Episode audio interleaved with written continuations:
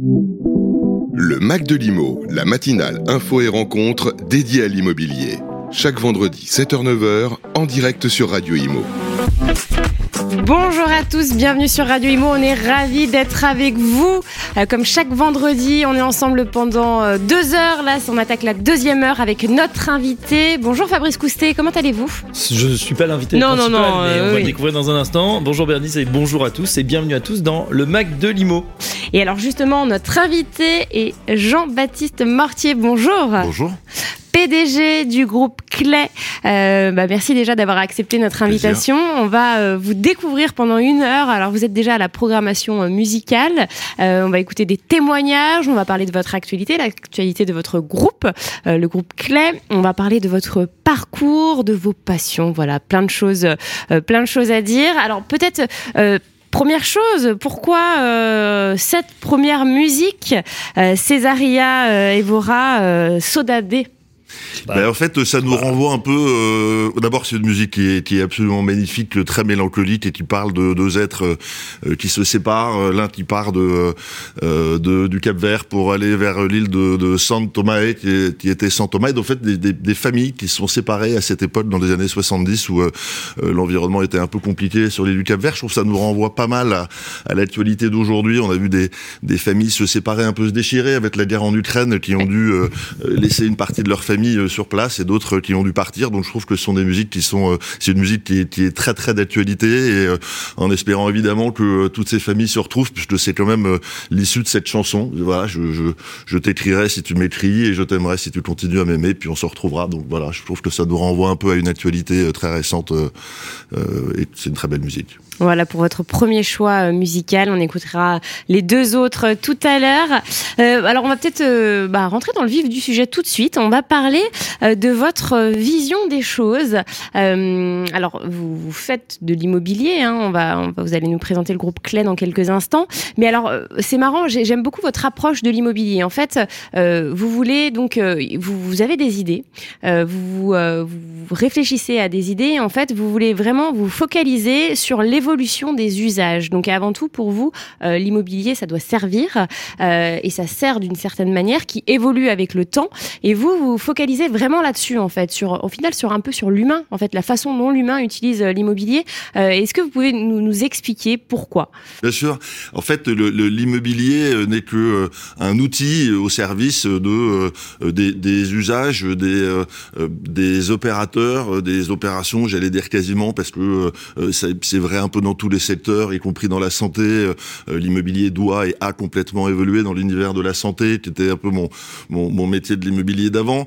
Euh, on est passé de la chirurgie d'hospitalisation à de la chirurgie ambulatoire. Ce sont pas du tout les mêmes flux. Cet immobilier a dû évoluer avec le temps pour s'adapter à cette à ces nouvelles pratiques. C'est vrai aujourd'hui avec un rapport au travail qui a Oui. complètement changé et cet immobilier est en train complètement de se transformer, l'immobilier de bureau, euh, avec un rapport au poste de travail, la, la flexibilité de ces postes de travail. Euh, c'est vrai aussi pour les jeunes qui euh, ne sont plus du tout les mêmes. Ils sont plus du tout les étudiants que nous étions euh, euh, il y a une trentaine d'années, en tout cas pour pour ce qui me concerne, peut-être un peu plus tôt. Donc ça veut dire que cet immobilier aussi résidentiel ou même cet immobilier scolaire a dû a dû évoluer. Il y a beaucoup plus de mouvements, il y a plus de mobilité, il y a plus de nomadisme.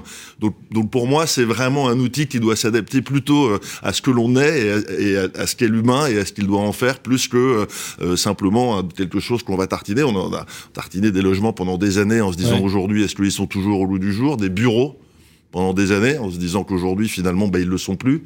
Il faut même que- sentir un petit peu les, les nouvelles tendances. hein. On parle, il y a beaucoup de choses qui sont sorties. Évidemment, les bureaux qui n'en finissent pas de se réinventer, hein, parce que le bureau n'est pas mort, on, on le voit bien. Mais également le, le co-living, les résidences étudiantes, euh, et on voit aussi émerger. Et vous en savez quelque chose, parce qu'on va en parler. Vous êtes spécialiste hein, de, de cet immobilier, euh, on va dire corporate, où vous investissez, euh, voilà, à la croisée des chemins, euh, des nouvelles classes d'actifs dans l'immobilier. Pourquoi pourquoi on se poserait la question de ce qu'est la demande euh, dans tous les secteurs euh, du commerce, entre guillemets, et qu'on analyse d'abord la demande euh, avant de euh, définir un produit. Dans l'immobilier, ça a été, ça a été assez peu fait, hein, puisque, encore une fois, dans, dans les bureaux, ça fait 30 ans qu'on fait à peu près la même chose. Alors, il y a quelques marges près, il y a des petites choses qui ont évolué. Euh, nous, on, se- nous, on se focalise, et moi, je me suis focalisé sur la demande, historiquement, dans, dans mon parcours immobilier, euh, de quoi a-t-on besoin? Et, et donc, quel est cet usage? Et à partir du moment où on va plutôt chercher le client et se poser la question de qui est le client, de comment il vit, de, de, de comment il est, de quel est son rapport aux autres, euh, et ben on définit des immobiliers qui sont euh, un petit peu différents. Je pense que s'il y a 30 ans, c'était posé la question de, euh, de ces bureaux, on serait peut-être pas aujourd'hui à se dire qu'il faut les détruire avec tous les impacts que, ça peut avoir de décarbonation. C'est pas poser la question de la flexibilité, de la réversibilité de ces immobiliers, et on se retrouve aujourd'hui dans des situations un peu un peu difficiles de, sur, sur certains types de logements, et on se pose tous la question de comment est-ce qu'on va pouvoir réfléchir un peu différemment pour la suite. Moi, j'ai essayé de prendre le problème. Il y a déjà un petit moment sur ces sujets-là. Euh, cette réversibilité, elle est, elle est évidemment fondamentale. C'est le client, c'est la demande. Hein. C'est comme dans tous les dans tous les secteurs. On n'est pas des, des, des, couleurs de béton hein, pour pour les promoteurs ou des, de moins en moins, en tout cas. ou simplement des investisseurs à rendement pour les investisseurs immobiliers. Je veux dire, tout cet ensemble de l'immobilier euh, a quand même une finalité. Et en fait, cette finalité, c'est notre cause. Donc, c'est notre raison d'être. Et vous partez vraiment de cette finalité. En fait, c'est peut-être ça qui, qui, qui, vous fait réussir. Euh, vous parlez, vous partez vraiment de là. Mais c'est vrai, hein, c'est intéressant de voir euh, votre vision des choses parce que c'est ça qui marche. Alors là, vous le faites pour les, les résidences étudiantes, hein, ce que vous faites avec le groupe Léa. D'ailleurs, il y a, d'autres projets, on va en parler euh, après. Euh, mais vous l'avez fait avant ça dans le domaine de la santé et plus précisément de la chirurgie, la chirurgie ambulatoire. Avant, vous étiez dans un fonds. On va peut-être repartir euh, euh, du mhm. début. Euh, vous avez fait deux fonds, G Capital et Blackstone.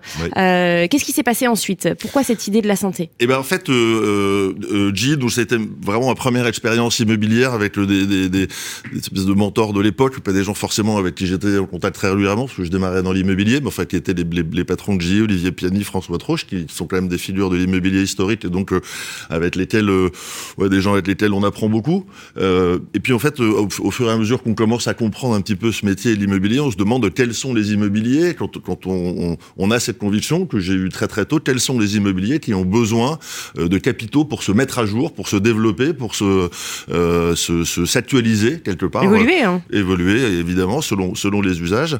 Euh, et, euh, et, donc la santé était euh, une, une, thèse qui démarrait un peu à l'époque, avec, avec I4 Santé qui s'était développé déjà, mmh. donc qui commençait à acheter des murs, avec un certain nombre de euh, d'environnement. Alors quand on dit santé chirurgie, il y avait aussi euh, évidemment euh, les centres de soins de suite et de rééducation et tout ce qui allait autour de cette de cette prise en charge un peu globale. Et donc comment amener des moyens et des capitaux dans cette dans cet univers-là? Et Blackstone à l'époque qui se posait des questions aussi sur ces immobiliers. Donc c'était un fonds, c'est toujours un fonds opportuniste, hein, donc qui cherche plutôt des rendements et donc plutôt être novateur et être sur les nouvelles thèses, qui était un peu sorti du bureau pour rentrer dans la logistique. Et puis après, ils sont toujours dans la logistique bien sûr, parce que maintenant ils sont dans à peu près tout. Oui, ils sont dans tout, c'est ce que j'allais dire. À l'époque, ils étaient un peu sortis de la logistique ouais. puisqu'ils avaient vendu, euh, ils avaient vendu, enfin j'avais vendu pour eux Parcologue. Et donc la thèse d'après, c'est euh, comment l'immobilier de santé, ou en quoi est-ce que cet immobilier de santé peut avoir besoin de capitaux? Et donc c'était, euh, voilà, ça a été, ça a été la thèse suivante. Alors en regardant après, quand on parle d'usage, ben, n'acheter que des murs de cliniques chirurgicales, ça n'a pas vraiment de sens parce que il est moins facile de faire évoluer un immobilier quand on n'en est pas son opérateur. Ah oui. Et donc je me suis mis à acheter des cliniques en France chirurgicales un peu dans tout le pays. Oui, ça c'est vraiment votre votre marque de fabrique. Hein. Euh, vous achetez les murs et puis euh, vous gérez aussi euh, l'intérieur des murs. Hein. Pour vous, ça, ça se dissocie pas. Bah, C'est-à-dire que si on veut être cohérent avec ouais. ce qu'on a envie de faire évoluer et qu'on dit, on pense que l'usage est la, est la raison d'être et la cause d'un immobilier, il faut être ouais. dans l'usage. Donc, il faut le comprendre cet usage. Si on comprend pas ce que fait un médecin ou comment évolue la chirurgie, on n'est pas capable d'imaginer comment on va faire évoluer l'immobilier qui va avec, que ce soit l'immobilier du bloc opératoire, donc l'installation à l'intérieur des murs, ou que ce soit l'immobilier de ces murs en eux-mêmes, avec les flux qui vont être complètement différents d'une d'un type de d'activité à l'autre. Ouais. C'est on en parlera, c'est ce qu'on a fait chez Clay. On ne fait pas simplement poser la question des murs à l'extérieur, mais de tout ce qui est l'aménagement intérieur pour pour les étudiants et demain les, les jeunes actifs. Alors pour venir revenir au, au, secteur médical, donc vous avez racheté euh, des cliniques en France, mmh. euh, dans des déserts médicaux, c'est ouais. ça? C'est ça, on était plutôt 45 à peu près, c'est ça. Et voilà, on en avait 45. On était plutôt entre euh, Bourges, Châteauroux, Saint-Amand-Montrond, Guéret, Vichy, euh, Montluçon, Albi, Hoche, Castres quelques grandes villes quand même, quelques cliniques à Marseille ou, ou à Vannes. Mais oui, l'objectif était plutôt d'apporter ces moyens à ces environnements un peu, euh, un peu désertés, ouais. euh, des, des, plateaux techniques, donc des cliniques qui étaient euh, pas forcément euh, complètement euh, rénovées ou au bout du jour, donc des médecins qui préféraient aller dans des, sur, dans des cliniques ou des hôpitaux, des plateaux techniques de, de grandes villes qui étaient à la pointe de la chirurgie. Et nous, avec Blackstone, on a apporté tous ces moyens et tous ces capitaux pour remettre à niveau tous ces établissements, pour faire revenir des médecins. Il n'y avait pas de raison non. C'était, il y a toujours une petite cause quand même derrière ce qu'on fait. Euh, pas de raison qu'une famille ait besoin de faire 120 km de Hoche à Toulouse pour se faire opérer et tous les matins devoir aller voir son, son conjoint ou sa compagne qui s'est fait opérer à Toulouse. Donc on a refait dans la clinique du docteur Carly à Hoche un plateau technique. On a fait revenir des médecins qui étaient contents d'habiter dans le Gers. C'est un endroit de France absolument magnifique. mon ami Eric Brunet, journaliste, me dirait pas le contraire. Donc qui, qui est Liascon. Donc voilà, on a essayé. Il était d'ailleurs dans l'aventure Eric. On a on a essayé de remettre un peu dans tous ces dans tous ces environnements, essayer de faire des partenariats aussi avec les hôpitaux. Moi, je considère que l'immobilier c'est c'est un métier global. Quand on parle de parcours de soins euh, d'un patient dans une ville, en fait, on, on, on parle d'un patient qui va passer d'un immobilier à un autre. Donc, il faut que ces partenariats puissent se faire aussi avec les hôpitaux. On a fait des groupements de coopération sanitaire. Bref, on a essayé de développer quelque chose d'un petit peu global à nouveau, il faut, euh, il faut être, il faut comprendre les métiers pour euh, comprendre l'immobilier. Donc vous avez créé Vitalia, c'était une filiale, c'est une, enfin non, c'était une filiale de Blackstone, c'est ça hein? C'est ça.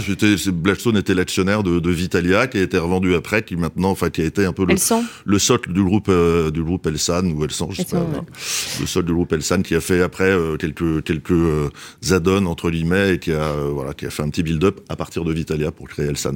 Donc là, c'était pour le, le médical. Qu'est-ce qui a fait que vous êtes intéressé aux résidents résidence, résidence étudiante bah, le, le, quand, on se pose la question de ces, un peu de ces causes et de ces raisons d'être, euh, je pense que assez rapidement, on se demande comment est-ce qu'on peut avoir en France 300 euh, 000 logements euh, pour 2 millions, bientôt 900 000 étudiants.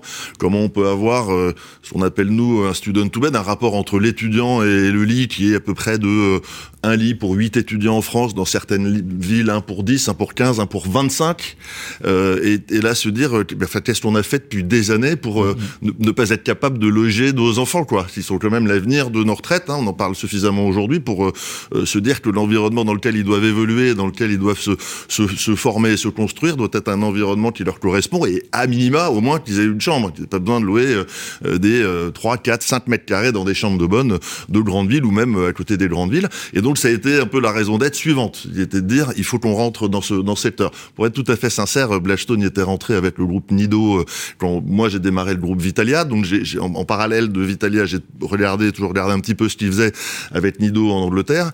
Euh, faut toujours s'intéresser un peu à ce que font les, anglo-saxons qui ont une quinzaine, vingtaine d'années d'avance euh, sur, nous en France, hein, sur ces immobiliers-là, parce que, euh, comme je vous le disais, c'était même pas une classe d'actifs en France. Hein, personne voulait voulait financer euh, des, des, de la résidence étudiante l'étudiant n'était pas, forcément un bon payeur parce que le bail était pas très pérenne et nous on était là en France à se dire on veut des baux de 3 ans, 6 ans, 9 ans ferme, c'est là qu'est le rendement et c'est là qu'il faut aller. Alors donc celui qui est pas forcément euh, le, le, le, meilleur payeur ou qui va pas rester le plus longtemps était vraiment le parent pauvre. Voilà, donc pendant 30 ans on a développé des, des résidences étudiantes très très peu d'ailleurs euh, sous un modèle de LMNP, fait de vente à la, à la découpe. Vous pouvez imaginer déjà quand on est 15 euh, copropriétaires dans un immeuble et qu'on veut refaire un coup de peinture dans les parties communes, on n'y arrive pas, mais quand on est 200, autant de propriétaires que de lits dans une résidence étudiante, c'est même pas la peine. C'est compliqué de s'accorder, ouais. Bah, donc, tous les immobiliers sont partis en désuétude, les villes ont commencé à dire qu'est-ce que c'est que ces immobiliers qui sont pas entretenus, les capex n'étaient pas investis. voilà. Bref, il y avait quelque chose vraiment à faire dans ce dans, dans cet environnement-là.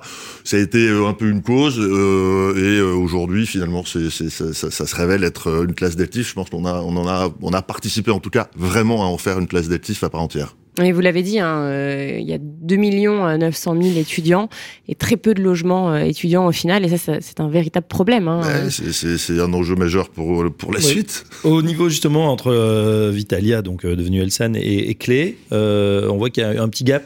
on est venu vous chercher, vous étiez à ce moment-là, vous étiez en pas, on perd un peu sabbatique, vous donniez le temps de, de réfléchir à un nouveau projet ou... C'est exactement ça. En fait, quand on passe euh, à peu près dix ans euh, dans la santé en France, avec tout ce que vous pouvez imaginer oui. de ça, euh, d'idéologique, hein, parce que euh, même si on pense qu'on fait les choses bien, on se retrouve toujours à la frontière de la guerre idéologique euh, publique-privée.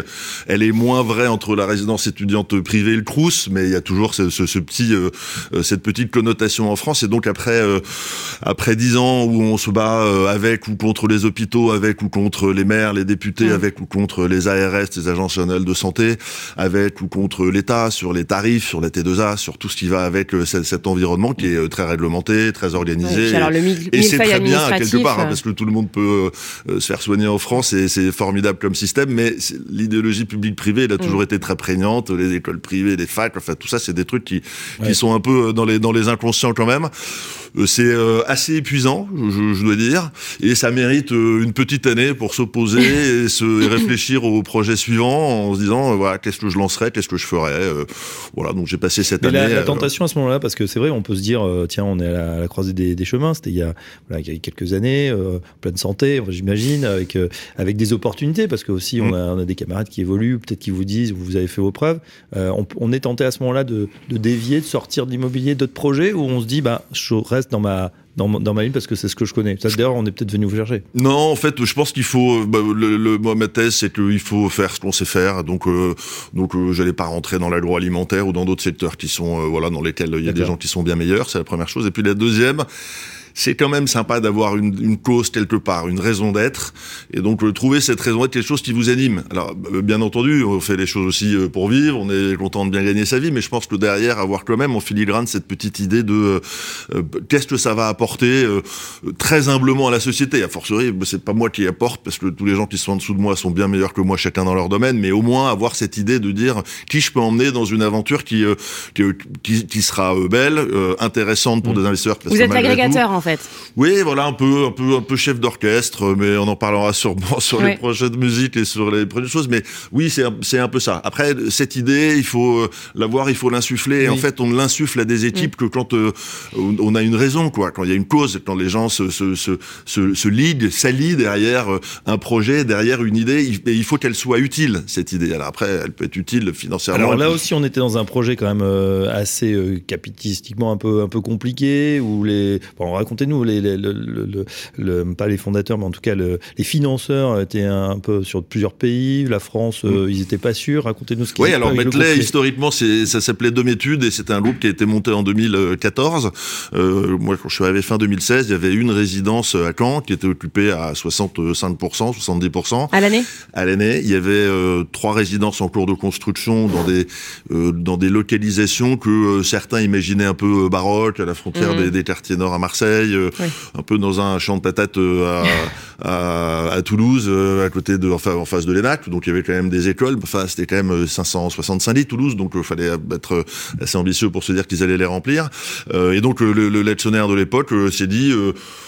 Euh, D'ailleurs, c'était filiale d'un groupe anglais, c'est ce que vous mentionniez, Tri Capital, qui était actionnaire d'un grand groupe européen, et ils ont vendu le groupe anglais, l'acheteur n'a pas voulu de la filiale française, et donc ils se sont retrouvés au Tri avec cette filiale française, avec une résidence à Caen et, et quelques projets en développement. Ils ont essayé de vendre ces projets en cours de développement et les permis à, des, à quelques investisseurs, notamment notre actionnaire d'aujourd'hui, le groupe AXA, puis à l'époque, les gens disaient, non, on va pas aller acheter des trucs dans cet environnement-là. C'était en quelle année? Ça, en... c'était 2016. Oui, donc c'était pas du tout euh, à l'époque euh, non, et puis la mode des.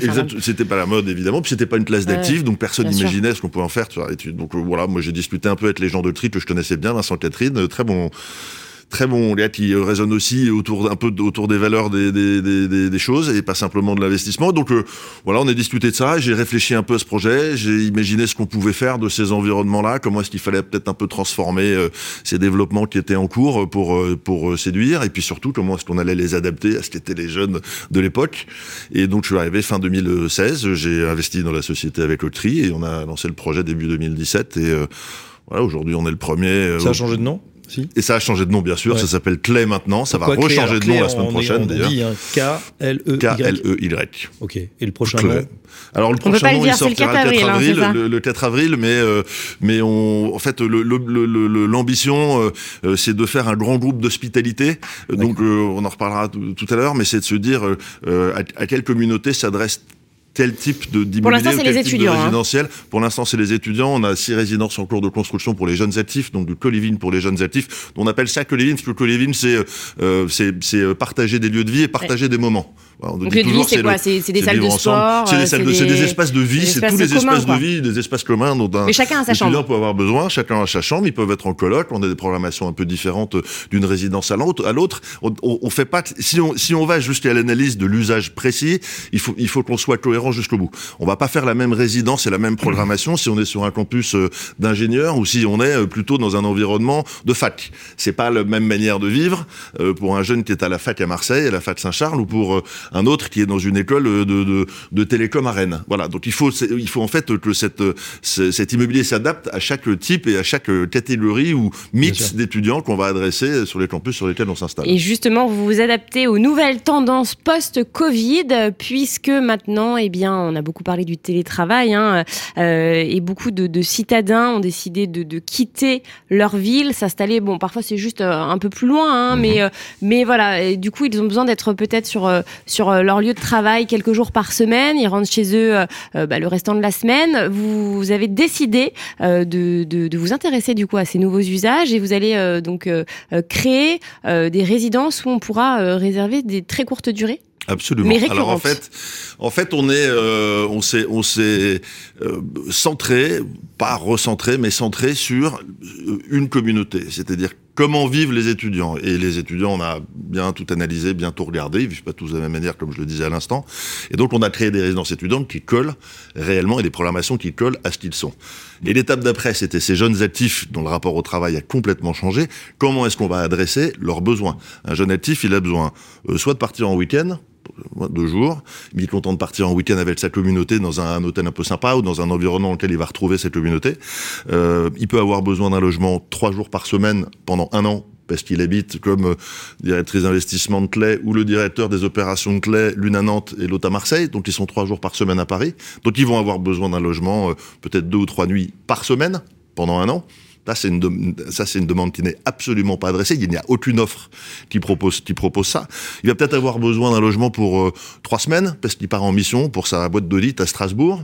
Qu'il est content de rentrer le soir dans un appart-hôtel ou est-ce qu'il est content de rentrer dans un, environnement résidentiel? À nouveau où il y a sa communauté avec un restaurant, lounge bar, un truc un peu sympa pense que la réponse, elle est assez immédiate. Ou alors, il part euh, pour un an, il a besoin d'un logement pour un an et il peut venir pour un an. Donc, si on se pose la question de la, de la demande, en fait, de, de ces jeunes actifs, en durée de séjour, elle est hyper mixte. Et donc, nous, le produit, enfin, la résidence de Colivine, les résidences de Colivine qu'on va ouvrir, on en a six en construction, euh, ces résidences de Colivine vont répondre à toutes ces demandes et à tous ces besoins personne aujourd'hui ne, ne, répond à cette demande. Il y a quoi derrière euh, une intelligence artificielle ah bah, non, Alors intelligence artificielle, non. On va faire une pause de six mois aussi. Euh, voilà, non, non, pas une intelligence. Mais on a revu un système absolument complet avec Salesforce, Muse, euh, parce que gérer ce recurring short stay, bah comme on l'appelle en, anglais, c'est-à-dire le short stay il faut, récurrent. Il faut traduire la recurring short stay, ça veut dire. Eh ben c'est le court séjour récurrent. Donc c'est les trois jours par semaine ou les deux jours par semaine toutes les semaines pour quelqu'un qui est content de revenir dans un endroit où il a l'impression qu'il est chez lui mais de manière ponctuelle toutes les semaines. C'est compliqué parce que vous pouvez imaginer que votre taux d'occupation va peut-être en souffrir un peu. Tout le monde va vouloir être là du mardi au jeudi pour être le vendredi et le lundi en télétravail. Donc il va falloir quand même, euh, voilà, trouver tous les moyens euh, d'être très efficace quand même sur ces sur ces immobiliers euh, qui nécessite du rendement, parce que c'est pas, pas, pas, gratuit. Euh, et donc c'est tout ça qu'on a imaginé, c'est tout ça qu'on met en place. Euh, c'est vraiment cette demande que, que l'on va adresser sur toutes ces durées de séjour. Et puis l'étape d'après, ce sera euh, peut-être les familles. On réfléchit aujourd'hui à un produit pour les familles. La demande des familles est pas la même que la demande d'un jeune actif. Voilà, on a besoin d'une crèche, on a besoin de d'autres choses au rez-de-chaussée de chez soi comme service. Donc on est en train de réfléchir au multifamily, qui est encore une fois un produit qui a existe depuis longtemps dans les pays anglo-saxons et qui va être le produit d'après. Donc l'objectif de c'est que ce soit un groupe d'hospitalité globale, mais qui adresse vraiment les usages de par communauté et pas par euh, durée de séjour, euh, comme on le fait avec d'un côté l'hôtellerie, de l'autre côté l'appart-hôtel, le troisième les appartements, les machins. Non, sa communauté, ma communauté, elle est là, quel que soit un problématique de durée de séjour, c'est là que j'ai envie d'être. C'est vrai que vous avez évoqué les crèches, ce serait pas mal que vous vous penchiez sur ce sujet parce qu'on manque de crèches en France. Il y a très hein. bons opérateurs euh, qui se sont développés très vite comme des bidons. Ah, on manque de crèches, on manque de 200 000 logements au début de chaque année, on manque de plein de choses. Il faudrait peut-être pas mal aussi que le gouvernement se penche sur ces sujets-là aussi et prenne ses responsabilités. Alors ça, ça, ça c'est ce que vous m'aviez dit hein, hors antenne en préparant euh, l'émission. Hein, pour vous, euh, Macron, il est totalement à côté de la plaque sur ces, ce sujet du logement. Hein. Bon, nous, on le voit en tout cas sur sur nos plateaux, parce que c'est vrai qu'on a un peu le même son de cloche de la part de tous les professionnels de l'immobilier. Euh, c'est vrai que le logement, c'est le parent pauvre euh, du, du, gouvernement. En fait, on, on s'y intéresse. Enfin, pas de rien, rien à secouer. Et puis, euh, ils en ont rien à faire. Ça les intéresse absolument pas. D'ailleurs, il y avait même plus de ministère. Là, maintenant, il y a un sous-ministre du logement. Donc, donc qui, qui, qui est pas très utile. Hein, voilà, il sert à rien. Mais en fait, que ça l'intéresse pas du tout, il aime pas la construction, alors il va vous expliquer que c'est parce que la décarbonation, tout ça, mais il y a un moment, il faut quand même loger ses, ses administrés ou ses, ses, électeurs quelque part. Donc euh, non, c'est quelque chose qui les qui, qui l'intéresse pas. On parle, ça je, je l'ai déjà dit, mais on parle de de la French Tech et alors c'est super, on va sur les plateaux de Vivatech serrer la main à tous ces jeunes French Techers en disant ils sont formidables et tout, alors qu'ils savent même pas où habiter, que ce sont les incubateurs qui doivent développer leur propre résidence pour pouvoir loger un jeune qui développe sa boîte et qui a pas forcément quand il démarre les moyens de de se payer un loyer très élevé quoi. Donc euh, il y a y a y a un vrai sujet là-dessus, c'est c'est des problématiques qui sont pas adressées. Alors en revanche, elle est tirée sur un péage, je dis pas que tout a été très bien fait dans les dans les résidences hors péage et que tout était pas très bien, mais ouais, enfin allez voir les EHPAD publics. Oui. Allez, ah allez oui, non, visiter, non, je dis pas, je dis pas. Euh... allez, allez visiter sur 10 EHPAD publics euh, celle celle qui va vous faire envie. Ouais. Hein, donc il y a un moment, je, on tire un peu toujours sur les sur les mêmes. Encore une fois, je suis pas du tout en train de défendre qui que ce soit. Je suis juste en train de dire qu'il faut aussi un peu balayer devant Bien sa sûr. porte et que sur le logement, quand on explique que euh, ceci est pas très bien, la détermination machin, les promoteurs ceci, parce qu'ils les aiment pas, hein, les promoteurs en fait s'ils n'existaient pas, euh, je sais pas bien où on habiterait et où on ferait votre émission, euh, probablement pas dans Mm. la rue. Donc euh, il y a un moment, il faut quand même euh, balayer devant sa porte et se demander ce qui est important, ce qui est utile et comment on peut faire quelque chose d'utile. On n'est pas obligé de tout aimer. Hein, il pas obligé d'aimer le béton et d'aimer la construction, mais il y a un moment, il est quand même obligé de se dire que, que c'est fondamental et d'aller chercher les, les, les, les angles les plus Pour importants pour, la pourrait avoir population. une, une crise du logement, certains en, en parlent, et c'est vrai que ça devient de plus en plus compliqué avec des loyers qui montent, euh, l'accession à la propriété qui se durcit, voire qui devient impossible pour les primo-accédants. Oui, bien sûr, mais ça va faire, euh, ça, ça donne, ça va donner, ça donne déjà envie euh, euh, aux jeunes d'aller habiter en province. En fait, euh, ceux qui vont en souffrir, est-ce que c'est euh, une souffrance de faire du télétravail? Pas forcément, mais des entreprises qui vont être obligées. D'ailleurs, on le voit sur un- à l'extrême de ces entreprises-là, euh, totalement libérées, qui ont finalement plus de bureau du tout Ah, ça et qui se retrouvent hein. avec leurs salariés euh, une fois par mois ou deux fois par mois dans des dans des bureaux loués pour se retrouver. Et sinon, tout le monde est en remote. euh, c'est le moyen d'aller chercher euh, un logement euh, pas cher, voire même d'aller habiter à l'étranger pour euh, voilà pour pour euh, pour répondre à cette problématique. Oui, bien sûr, il y a une crise de logement. On va euh, écouter tout de suite euh, votre collaborateur qui, euh, avec qui on a enregistré un témoignage, Jonathan euh, Cali. On l'écoute et on revient juste après. Jonathan Cali, bonjour. Bonjour. Vous travaillez avec euh, Jean-Baptiste Mortier puisque vous êtes le directeur financier du groupe Clé. Euh, depuis combien de temps travaillez-vous ensemble? Eh bien, écoutez, euh, depuis 2017, mai 2017, donc euh, ça va faire effectivement six ans. Six ans, et alors comment il est dans le travail, Jean-Baptiste? Ah ben, c'est du grand, grand bonheur parce que c'est quelqu'un qui a une très, très bonne énergie et avec qui euh, on est au quotidien toujours emmené dans des projets et, et dans des euh, dans, dans une dynamique très positive. Que- Quelles sont ses qualités justement? Alors plein d'énergie, euh, est-ce qu'il en a d'autres? Oui, voilà, c'est vraiment euh, son énergie qui le caractérise le plus. Je dirais que ça, ça dégage du coup un, un vrai leadership et en même temps euh, en étant, en faisant participer les équipes, ce qui est vraiment, euh, vraiment appréciable. Euh, mais au-delà de ça, un côté vraiment entrepreneur, une vision hein, sur euh, sur des projets, une vision sur le produit, sur la marque, sur euh, sur les métiers. Hein, c'est vraiment ça que, que je soulignerais. Est-ce qu'il a des défauts aussi? Alors, euh, il peut-être le défaut de ses qualités. C'est vrai que c'est un, j'allais dire un, un TGV, c'est-à-dire que ça va, ça va très vite, euh, avec des vraies orientations. Et parfois, il faut un peu anticiper ou il faut, disons que pour changer de route, c'est parfois pas mal de discussions. Mais on, on arrive à, à participer et à s'entendre sur des, sur des décisions collectives aussi, donc c'est c'est très appréciable. Est-ce que vous avez en tête une anecdote à nous raconter? Oui, bah, je, je, je pense quand même assez souvent à un séminaire qu'on avait fait euh, avec le comité de direction pour réfléchir sur toute la marque, justement, le produit, faire du brainstorming sur le lancement de notre nouvelle marque de, de co-living. Euh, et euh, nous étions allés à Beaune, dans le cœur de la Bourgogne, et ça a été pour moi un souvenir extraordinaire. Et on s'est retrouvé dans dans du team building euh, fantastique, et on s'est retrouvé sur une place de village euh, à Beaune, à côté, euh, à, à partager euh, un déjeuner sur la place du village euh, face à, au dernier alambic euh, ambulant. Et ça, c'est un souvenir très très fort que je garderai de, de nos échanges et, et de nos séminaires. Et c'est vrai que, que Beaune est incroyablement euh, joli. Pour finir, euh, Jean-Baptiste est avec nous en studio. Il vous écoute. Avez-vous un, un message à lui adresser? Eh bien, Jean-Baptiste, je voilà, je savais pas qu'on serait en direct, mais euh, écoute, voilà, toujours un grand grand bonheur de, de travailler à tes côtés. J'espère que l'aventure continuera longtemps, qu'on aura toujours des nouvelles idées, des nouveaux produits, des nouvelles marques. Et voilà, en tout cas, l'aventure continue et écoute, je te souhaite une très très bonne interview et ravi d'avoir pu participer. Un petit commentaire, ouais. On sent. Ouais, c'est sympathique. C'est vrai que ça va assez vite. Je m'arrête à peu près jamais, donc je euh, j'entends les points améliorés entre guillemets. Est-ce que c'est amélioré Est-ce que c'est à, à, ajuster probablement Et euh, oui, ce moment à Beaune était complètement fou. On s'est retrouvé sur la place. Magnifique, de, de, c'est magnifique. On était sur la place de Pomard avec euh, mm. un peu le dernier bouilleur de cru que je connaissais par ailleurs et qui nous a fait un déjeuner avec euh, des saucisses de morteau cuites dans la vapeur, des, du mar de Bourgogne distillé. Euh, pareil pour le dessert, l'ananas. Tout ça était absolument dingue dans un moment convivial, festif et, et très simple. Donc voilà, ouais, c'était vraiment alors, moi, j'aimerais revenir sur, euh, sur votre euh, façon de manager.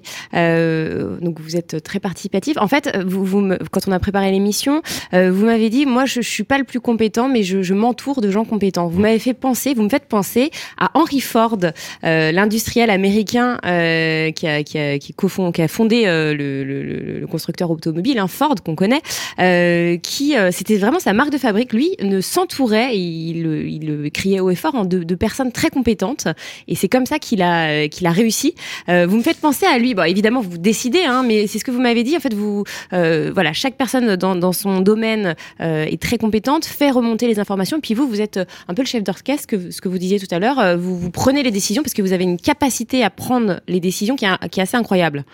Oui, en fait, euh, il faut être très très humble sur ce qu'on sait et sur ce qu'on ne sait pas. Et moi, ce que je sais, c'est que euh, chacun dans leur partie, les gens avec qui je travaille sont meilleurs que moi. Jonathan, euh, qu'on entendait, est bien meilleur euh, en finance, euh, Lelaine bien meilleur en, en, en, investissement, réflexion sur l'investissement, modèle, programmation. Michel aux acquisitions connaît parfaitement la construction, a été promoteur, comme il aime à nous le rappeler, aux opérations, Thomas est, est à la manette, c'est un manager, il a à peu près les, trois quarts de la société sous sa responsabilité, parce ce sont des directeurs de résidence, et tous ces gens-là sont chacun les meilleurs dans leur partie. Donc, on ne peut pas décider si on n'a pas la meilleure information du meilleur dans sa partie. Je sais très bien que je suis pas le meilleur. En revanche, arriver à faire la synthèse de, tout ça. Alors après, vous aviez des, grands musiciens qui avaient des bandes avec 500 euh, cuivres, peut-être pas 500, mais 50 cuivres, euh, et qui étaient aussi très bons musiciens, donc ils savaient euh, tout faire. Même dans certains cas, ils étaient meilleurs à l'instrument que certains qui jouaient dans leur bande. C'est pas mon cas, donc moi je sais qu'ils sont meilleurs, mais en attendant,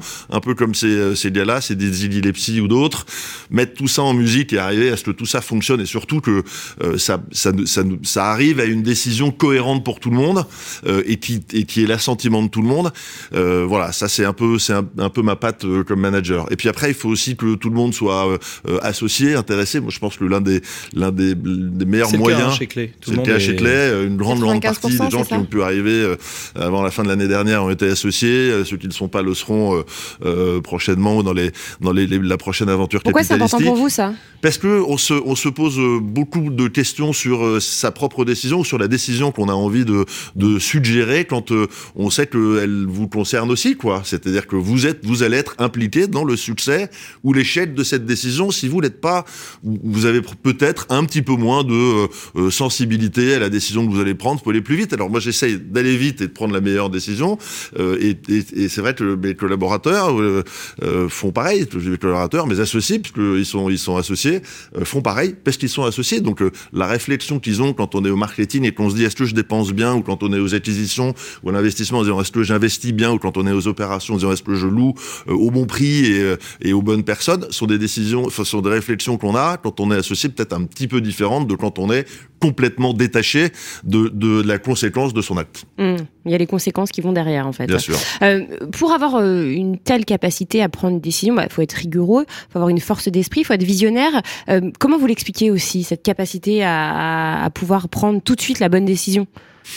Alors, j'en je, je, ai pris euh, sûrement des mauvaises, hein, donc euh, tout, tout n'a pas forcément été euh, tout rose, mais c'est vrai que globalement, dans, c'est, je crois que c'est une conviction, donc il faut pas se, se convaincre qu'on a tort quand on prend une mauvaise décision, et ça arrive à tout le monde. En revanche, il faut être bien bien certain que quand on prend une décision, c'est la bonne, et donc avoir cette conviction derrière. Et moi, c'est vrai que j'analyse relativement vite, je vais assez vite à la synthèse de l'ensemble. C'est pas la peine de balancer qu'un slide pour me proposer quelque chose, et autant dire les quatre éléments qui font que la personne d'en face, qui est meilleure en fait moi dans sa partie va me suggérer cette décision et puis après pouvoir la challenger peut-être sur deux trois points parce que on a un historique. Nous, la moyenne d'âge de Tlay, c'est, c'est 35 ans. J'en ai 52. Donc, euh, j'ai vu quelques petits trucs avant qui me permettent aussi. euh, l'expérience joue euh, nécessairement et permet de euh, peut-être d'aller un petit peu plus vite. Je pense qu'en fait, on va un peu plus vite. voilà, chaque année de vie qui passe, on est un petit peu plus performant, percutant. Enfin, Il en faut, tout cas, on a moins de temps pour. on a moins de temps et voilà. et, Justement, la- avec la, absolument. la- bah, la nouvelle génération, c'est vrai qu'il y a ouais, une petite vingtaine d'années d'écart, même pas. Mais est-ce que justement, on dit que ça a changé? En plus, le Covid a accéléré effectivement Mm. les choses, le télétravail, pour la cohésion d'équipe. Qu'est-ce qui a changé le plus Comment on manage en 2023 En fait, on manage, euh, on manage différemment parce que parce que cette génération, elle vous pousse par capillarité. Il y a des choses qui remontent dont on n'avait plus ou pas très conscience euh, euh, de ma génération. On parle beaucoup de la planète, beaucoup de RSE, beaucoup de tous ces sujets-là. C'est des choses qui par capillarité remontent. En fait, qui remontent même euh, des étudiants qui nous poussent à, à, à ça. Donc tous ces jeunes qui en ont besoin, qui en ont soif, qui ont envie de donner un peu plus de sens à leur vie, qui réfléchissent de manière un petit peu plus euh, euh, globale, pas simplement à leur carrière, mais à leur carrière plus leur vie. Et donc comment est-ce que tout ça, euh, tout ça doit être mis en musique chez eux pour qu'ils aient euh, la vie qu'ils ont envie d'avoir. Par capillarité, ça remonte et ça nous pousse, ça nous force à penser à ces choses-là qui n'étaient pas, je le dis de manière tout à fait humble, nécessairement euh, ma première, euh, mon euh, voilà, mon, mon premier sujet il y a quelques années. Aujourd'hui, c'est un partenariat avec la Fondation Good Planète, un partenariat avec des associations, Zup de Co, parce que ces jeunes ont envie de pouvoir être mentors de jeunes un peu plus défavorisés, les étudiants de chez nous, un foyer au Cambodge avec l'enfant du Mekong, euh, des maraudes ou des clean walk que l'on fait dans toutes les villes en partenariat avec les villes, dans toutes les villes dans lesquelles on est. Ça, c'est des choses, pour être tout à fait sincère, que j'avais pas du tout anticipé comme, comme service ou comme besoin à- à- de mettre à disposition de cette demande. Oui. On Enfin, avait vous parliez imaginé- quand même de- tout à l'heure de, de raison d'être, c'est aussi Oui. connaître où on va. Donc ça, c'est plutôt pas mal, ça vous a fait évoluer. Euh, et en revanche, bon, on a aussi des gens de plus en plus exigeants, parfois peut-être trop.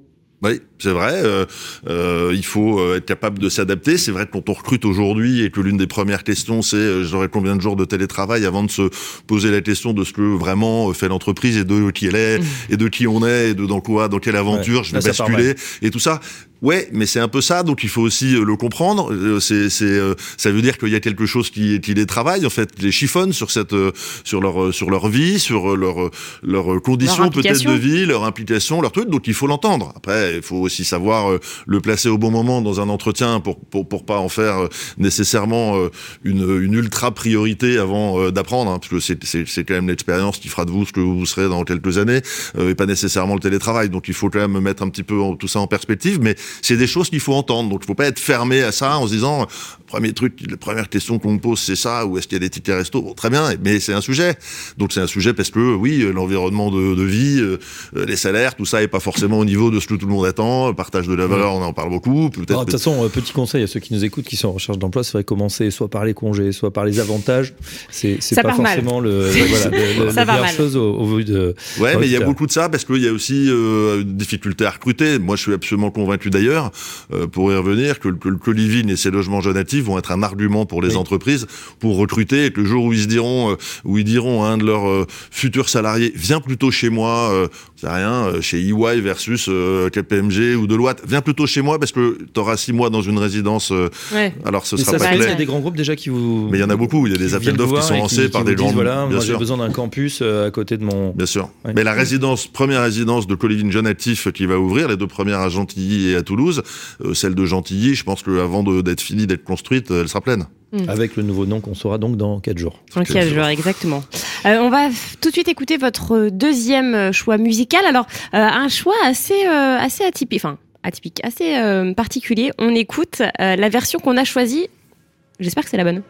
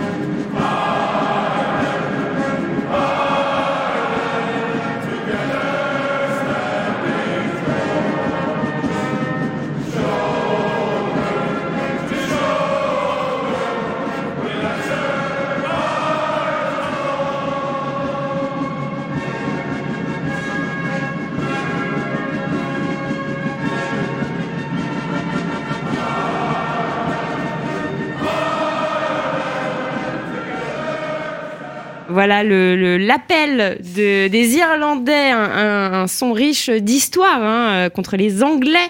Euh, alors, bon, on l'a compris, mais pourquoi ce choix?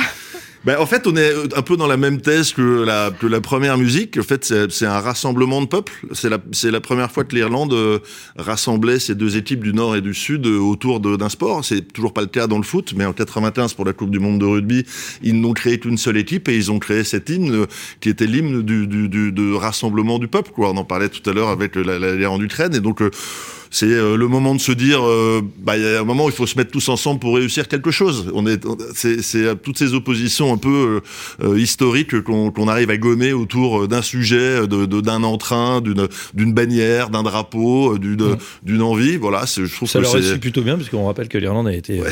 vainqueur avec le Grand Chelem, c'est-à-dire qu'elles ont battu toutes les équipes en ouais, rugby de tournoi six nations. Et voilà, six mois de la Coupe du Monde, un petit peu moins, peut-être du souci à se faire. Bah, oui. Mais et puis, et puis c'est le rugby évidemment derrière, puisque parlait de chef d'orchestre, mais quand vous prenez euh, une équipe de rugby dans laquelle il y a euh, des petits, des plus grands, euh, des lourds, des moins lourds, et qu'il faut mettre tout ça en musique pour en faire une équipe. Je suis un grand fan du, Stade Français, très peu de Thomas Lombard qui fait un boulot depuis trois ans absolument incroyable dans ce club, depuis qu'il est arrivé en plus juste avant le Covid. Donc, quand on voit tout ça, et puis je le vois un petit peu de l'intérieur au Stade Français, c'est quelque chose de, c'est quelque chose de dingue. Mettre en musique tout, cet ensemble de gens complètement différents. Alors, ils ont peut-être une, mm -hmm truc en commun, c'est qu'ils aiment plaquer, qu'ils ont des mains pour faire des belles passes, mais finalement derrière, ils ont tous une qualité qui est euh, des qualités qui sont complémentaires. Voilà, c'est c'est un band de musique et c'est euh, et c'est une orchestration derrière. C'est une partition qui est jouée à chaque match et euh, ça me ça me fascine. Donc fan de rugby, vous en avez fait? J'en ai fait. Combien de temps? Un petit niveau. Oh non, mais j'en ai fait pendant ça a été mon sport pendant une vingtaine d'années.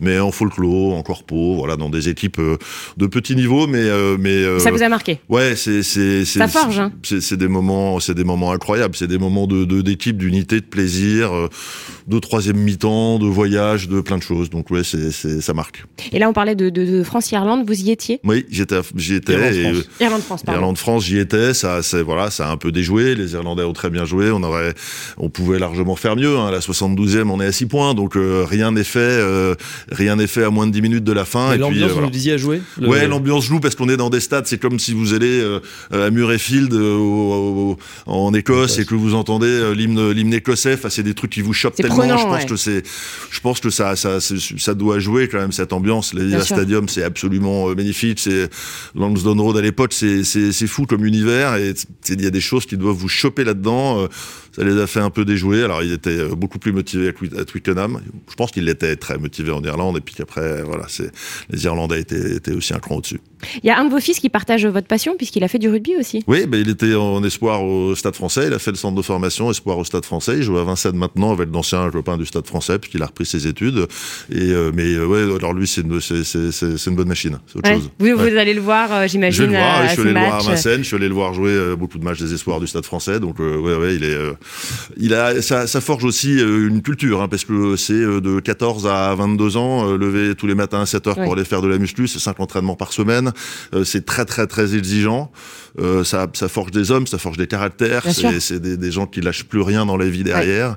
Ouais. Euh, voilà, il y a beaucoup d'ailleurs d'anciens de, de, sportifs. On le voit notamment avec Thomas Lombard euh, au Stade Français, qui est vraiment un capitaine d'industrie. Et de, le Stade Français, c'est je sais pas combien, 80, 100 personnes. Donc c'est quand même un chef d'entreprise, d'une entreprise absolument majeure. En plus avec une, un engagement, une notoriété, enfin en tout cas une marque très forte et un engagement très fort aussi pour la planète avec tout ce qu'il a lancé la Stade Academy. Donc oui, c'est ça forge des hommes et je suis ravi et je le vois aujourd'hui maintenant qu'il a repris ses études et qu'il est en stage à quel point euh, ces, ces, années l'ont aidé? C'est il est rigoureux. Il est... Léo, exactement. Léo, ouais. euh, joueur de rugby, 23 ans, non peut-être 23 ans. 23 ans, 1m94, 100 kg.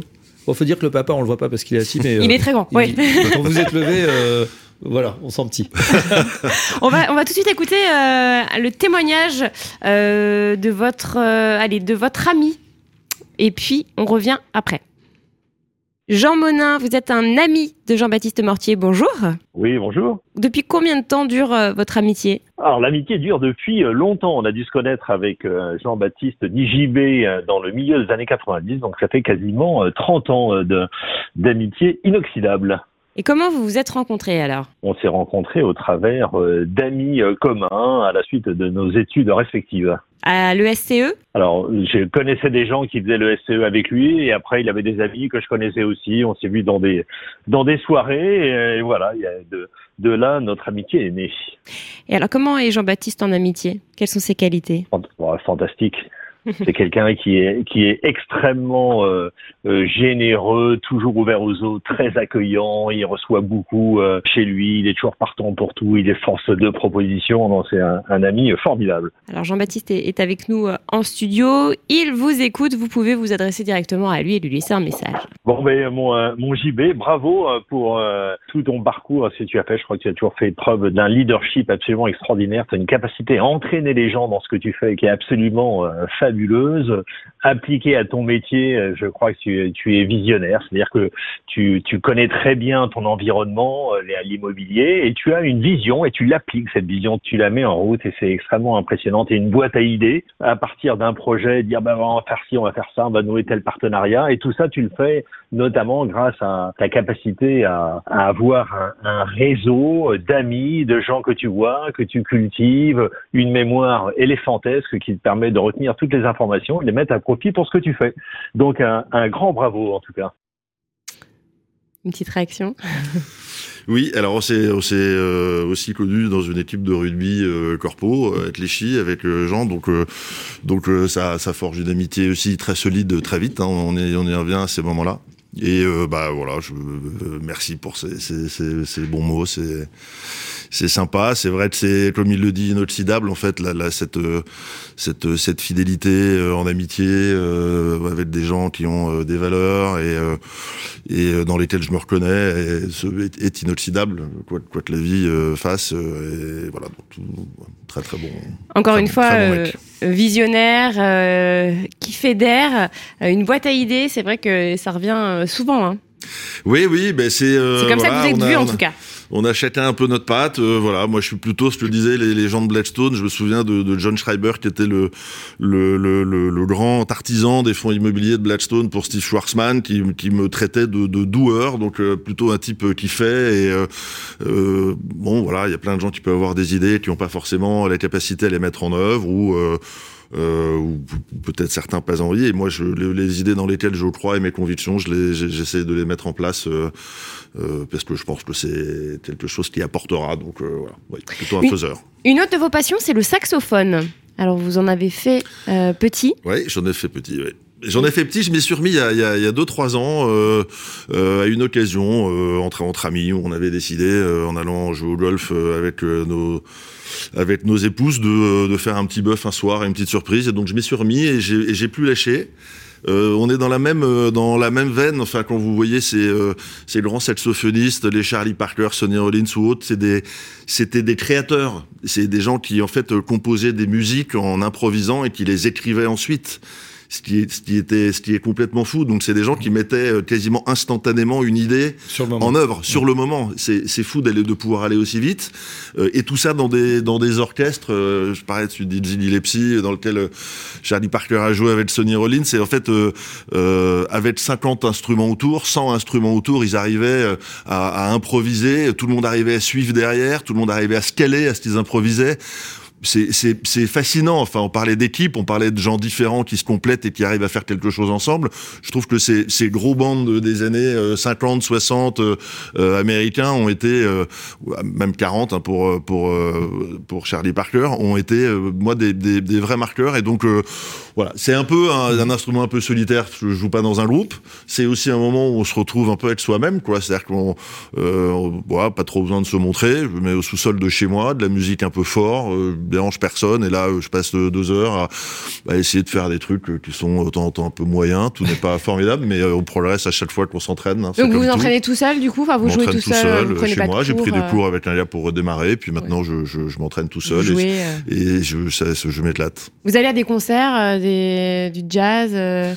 Pas trop. Moi, je suis plutôt sur le, le, le, le saxo. Vous allez trouver ça un peu, après avoir parlé de Charlie Parker, un peu bizarre, mais un peu à la Jimmy Satch. D'accord. C'est-à-dire que je trouve que ce, ce, type a démocratisé, a donné sûrement envie à beaucoup de gens de, de faire du saxo parce qu'il l'a adapté à des musiques plutôt modernes et pop en expliquant qu'on pouvait de manière assez euh, euh, simple entre guillemets, c'est un très très bon saxophoniste, mais pour accompagner ces morceaux-là et mettre un peu un peu autre chose dans de la musique. Donc euh, toujours un peu le voilà l'envie de, de, participer à quelque chose et donc ce, ce, ce, type a voilà fait renaître un peu en moi cette envie, mais plutôt dans, dans l'univers de la pop que dans l'univers du jazz, même si j'écoute n'écoute à peu près que le TSF jazz dans ma voiture. C'est vrai. Et alors comment c'est venu petit? Parce que vos parents faisaient du saxo, vous étiez dans un univers. Pas du tout, aucun parent qui faisait de la musique.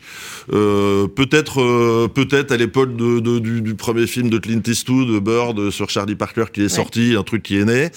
Au départ, je voulais faire la clarinette, mais j'avais de l'asthme infantile, donc on m'a dit tu pourras jamais souffler dans un truc comme ça. et donc euh, pour voilà par esprit de contradiction probablement, je me suis dit bah, je vais faire encore un peu plus dur que la clarinette parce que le souffle pas le même et je vais faire du saxophone. Alors c'est de l'alto, c'est pas du ténor, mais bon ça reste quand même assez assez exigeant et donc voilà c'est venu comme ça un peu naturellement sans sans raison particulière. On va écouter euh, tout de suite le dernier témoignage. Il s'agit euh, de celui de votre frère. Thomas Mortier, vous êtes le frère de Jean-Baptiste Mortier. Bonjour. Bonjour. Alors vous, êtes frère, comment euh, vous vous entendez? Est-ce que vous êtes proche? Oui, alors on s'entend très très bien. on a on a eu euh, j'ai eu beaucoup de chance d'avoir euh, l'arrivée de mon petit frère 11 mois après ma naissance. Donc euh, on est vraiment très proches, on a 11 mois d'écart. Et ce qui est assez exceptionnel et je pense assez rare, c'est donc un mois de l'année, on a le même âge. Et il ne manque pas de me le rappeler chaque année, de me dire, ben voilà, à partir de maintenant, nous avons le même âge pendant un mois. Et donc on est depuis effectivement notre naissance extrêmement proche. Il est arrivé dans ma vie et je marchais pas encore, voilà, pour la petite anecdote. Ah oui, donc vraiment soudé. quelles sont ses qualités, ses défauts? Eh bien, depuis, euh, depuis son plus jeune âge, euh, Jean-Baptiste a, a, a, eu une force de caractère euh, assez, euh, assez impressionnante. Beaucoup dans, alors, dans ses principales qualités, je pense que on peut citer l'ambition. C'est quelqu'un d'ambitieux, de déterminé. il a une, une réelle résistance au stress, ce qui en fait aussi une, vraie force. Et puis après, c'est quelqu'un de généreux, euh, proche de sa famille, de ses amis, euh, euh, voilà, qui est très respectueux aussi des, gens. Donc il aime, il aime les gens et est très respectueux des gens. une bonne éducation. Nous avons eu une bonne éducation, un peu dure parfois, mais je pense que ça nous a forgé aussi un certain caractère.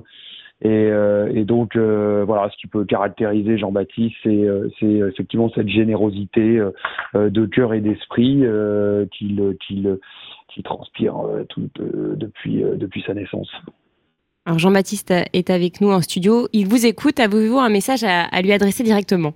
Alors écoutez, c'est mon petit frère, mon petit frère en âge, c'est mon grand frère par la taille, puisque peut-être que vous l'avez rencontré et vous avez remarqué que, Jean-Baptiste euh, tangentait, les deux mètres. écoutez, moi, ce que je peux lui dire, c'est que je suis ravi d'être son frère. Euh, que la vie euh, a été une chance euh, de, nous créer et de nous souder autant. Donc on est effectivement extrêmement proches. Et je suis très très fier de sa réussite aussi. C'est vrai que c'est une chance d'être aussi proche, je parle en, âge de, de, son frère. Oui, alors en fait, c'est 10 mois et demi d'écart et par 11, juste pour rectifier, c'est un mois et demi ah par an, on a, on a, le même âge. Ah c'est 6 novembre et 20 décembre, donc il y a quand même 14 jours. C'est ouais, quasiment des jumeaux, enfin presque. Pas loin, en tout cas, complètement, complètement élevés ensemble. Euh, voilà, bah non, mais c'est très sympathique d'entendre ça. C'est vrai, c'est tout à fait réciproque euh, pour, pour tout ce qu'il est dit, euh, que ce soit euh, l'ambition, l'envie, les gens. Je crois qu'on a, on a, on a un caractère qui est très proche sans être les mêmes. voilà. Vous êtes que deux? Non, on a une, une sœur, une petite sœur. On dit petite, qui a 7 ans de moins, donc elle va ah voir qu'elle doit tangenter quand même les 45 ans, mais, euh, mais on a une petite sœur dont on est de laquelle on est très proche aussi. On est une famille soudée. Ouais, famille soudée. Euh, euh, vous avez donc une, une, une éducation assez euh, assez stricte. Assez, ouais, euh, plutôt plutôt stricte. Euh, voilà, on se, on se on se définit, on se détermine, on se forge aussi d'être l'environnement dans lequel on est élevé, mais une mais une éducation respectueuse des autres, une, une bonne éducation sur sur, sur le plan des valeurs Et alors ça, ces valeurs, vous, avez, vous les avez transmises à vos enfants, hein, puisqu'en préparant l'émission, vous m'aviez euh, expliqué que vos trois enfants, donc euh, vous avez eu bah, trois, donc un, un, grand et puis deux jumeaux, une fille, et un garçon, qui étaient aussi très portés sur les projets, projets humanitaires, qui étaient... Voilà, ouais, très. Alors c'est très étonnant, mais à 18 ans ou 17 ans, Valentin, donc mon fils aîné, a décidé de partir faire une une, euh, un mois humanitaire à Pacasmayo au Pérou et, euh, et en fait son frère qui lui joue au rugby au Stade Français a dit j'ai envie de venir avec toi alors que alors en fait Valentin avait 18 ans, euh, Léo en avait 16 ou 15 et donc il avait normalement pas le droit de partir là-bas parce qu'il n'était pas majeur mais il a quand même pris le risque en disant non non je pars avec lui ils sont partis un mois là-bas pour aider des familles à nettoyer des œufs à refaire des toits ils ont donné lui Léo quelques petits rudiments de rugby voilà des petits à des petits enfants euh, Pacasmayo c'est pas la ville la plus sexy, je peux vous le garantir, parce que vous dormez sur une paillasse bah et, euh, et euh, les problèmes gastriques arrivent très très vite et pendant des périodes assez longues, donc c'est c'est pas c'est pas facile. Voilà. après, on en reparlera probablement sur la dernière chanson, mais tout ça vient beaucoup de ma femme qui, au niveau éducation, au niveau valeur, euh, est, est, une maîtresse. Et ben justement, c'est l'occasion. On va on va lancer la dernière musique. Euh, je je je t'emmène au vent, pardon, Louise Attaque, qu'on connaît bien cette musique. Pourquoi ce, ce choix alors pour votre femme Voilà, c'est ça. C'est vraiment c'est ça. Je t'emmène au vent, au-dessus des temps. On partagera tout ensemble. On traversera les euh, tous les moments euh, plus difficiles de la vie, euh, voilà, qu'ils soient professionnels, qu'ils soient familiaux, qu'ils soient tout. rien ne nous séparera jamais. C'est assez assez proche de très proche de ce qu'on vit. Vous travaillez avec votre femme ou pas, pas du, tout, Non, mais elle vous aide, c'est un soutien euh, incroyable. Derrière tout homme, il y a une femme et je peux vous dire que la mienne, elle est, exceptionnelle. Ça fait combien de temps que vous êtes mariés? On est mariés depuis, on est ensemble depuis 90 euh, et on est mariés depuis 94, donc euh, ça va faire 30 ans l'année prochaine. Et bien voilà, on lui dédie cette, cette musique. Je suis sûre qu'elle vous écoute ce matin. Eh bien, merci infiniment, Jean-Baptiste Mortier. C'était vraiment un plaisir de vous découvrir, de vous recevoir. voilà, c'était c'était très très sympa. tout de suite, Allo Radio Imo juste après euh, le Flash Info. Ce sera sur la logistique urbaine décarbonée quelle solution? Et c'est une émission 100% féminine, Fabrice. Merci à Théo de Naumbourg qui a lancé Louise Attaque. Merci Bérénice, on se retrouve dès la semaine prochaine pour un prochain Mac de Limo. Merci. Allez viens, je t'emmène dessus des gens Et je voudrais que tu te rappelles notre amour est éternel Artificiel